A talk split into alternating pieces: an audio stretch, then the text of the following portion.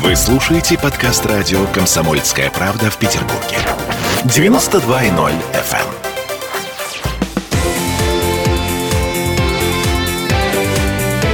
Картина недели. Вновь возвращаемся в эфир, и я напомню, что мы с ректором Санкт-Петербургского гуманитарного университета профсоюзов Александром Сергеевичем Записоцким подводим некоторые итоги уходящей недели. Но тут э, надо сказать, что это не совсем итог, это то а, родительское беспокойство, которое испытывают сейчас а, те, у кого а, дети возраста абитуриентов. То есть те, кто сейчас сдали экзамены и вот-вот-вот ждут результатов, конечных уже результатов ЕГЭ.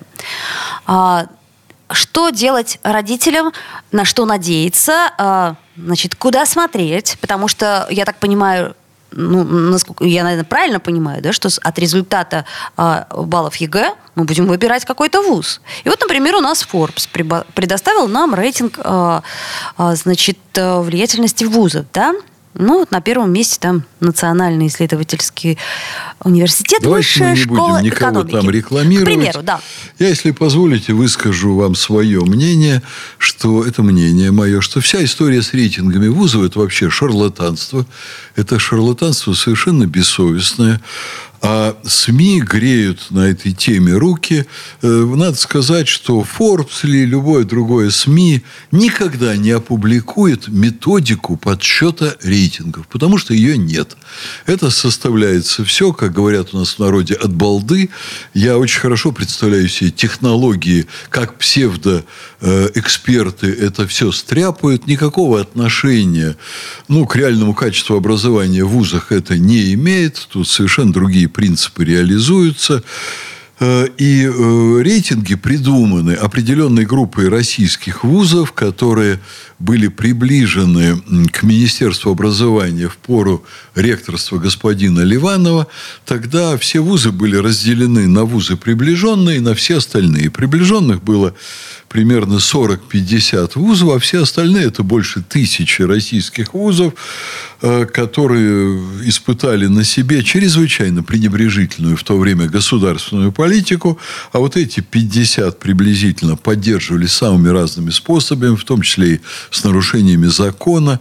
Например, незаконно была создана так называемая ассоциация ведущих вузов. Это очень неприятная тема. Сделано это было для того, чтобы какая-то группа вузов приближенных поддерживала э, реформы губительные для нашей системы образования. Что и произошло. Это переход на бакалавр-магистр, это система ЕГЭ и так далее и тому подобное. Это концепция понимания образования как услуги, чаще всего платной. Ну, к сожалению, прочее, медицина прочее. у нас тоже понимается как услуга, на Да, что очень жалуются врачи. Это тоже э, результат Да. реформы Да, образования. но мы не будем сейчас про медицину. Хорошо, давайте. Вот история с рейтингами была придумана вот этой группой вузов, которые тут же оседлали эту историю, стали контролировать составление рейтингов, и под э, вот эти все разговоры, под эту болтологию про рейтинги, им стали выделять очень большие деньги.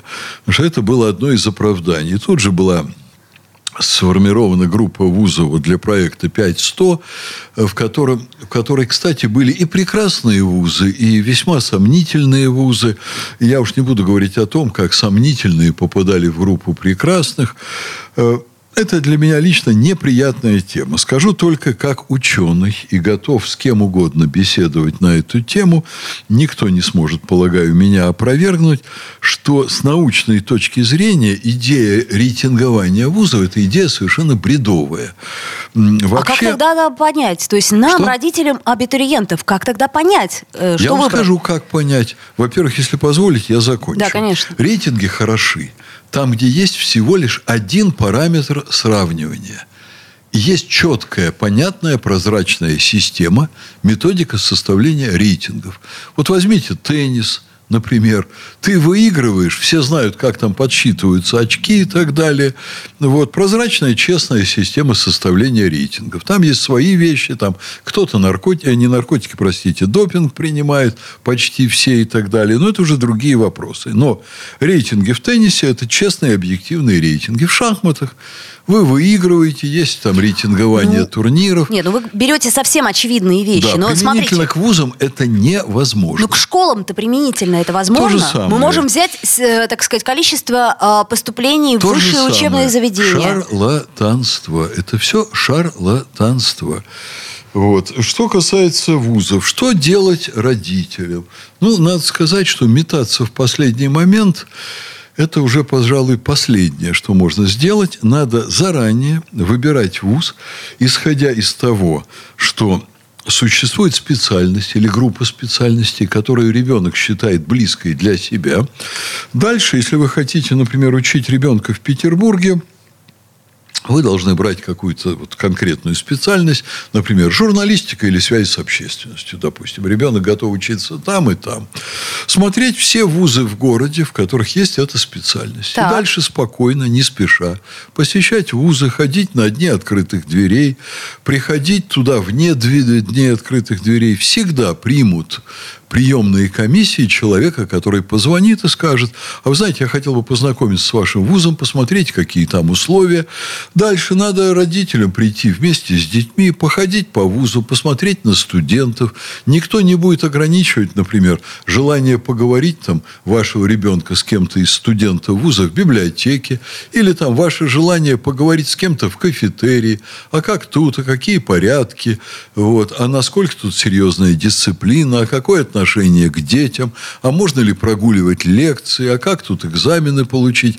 И вот когда вы это посмотрите, вы быстро достаточно поймете, что вам и вашему ребенку подходит, а что надо оставить за бортом. После этого я бы лично, если я вот говорил бы про своих детей, я бы совершенно наплевал на результаты ЕГЭ вообще.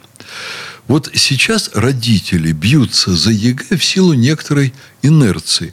А уже не первый значит, год существует возможность отучиться в любом вузе практически бесплатно.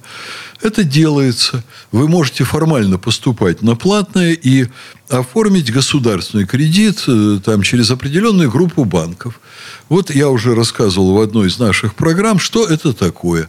Кредит дается на все время учебы, платите 3% годовых каждый год, потом ребенок заканчивает вуз, по прошествии приличного времени он уже работает, он начинает потихоньку выплачивать этот кредит, чуть ли там не 15 лет, надо посмотреть конкретные детали. То есть он сам выплачивает этот кредит, он это, сам это очень хорошо. Медленно выплачивает, постепенно. Но что самое интересное, что этот кредит сам по себе превращается в ничто а превращается он в ничто из-за инфляции, которая его съедает достаточно быстро. Ну и потом, если специальность будет востребована, соответственно, ребенок ты сможет... Ты э, учился, ты способный, ты учился с интересом, тебе это было по душе, ты закончил хороший вуз, ну ты будешь 15 лет выплачивать кредит, который к концу этого 15-летнего периода он вообще в ничто превратится. Просто очень не хотелось бы платить деньги за образование ребенка, родителю, который он потом, ну, как минимум, не оправдает. А вот пусть он и думает, какое образование получать,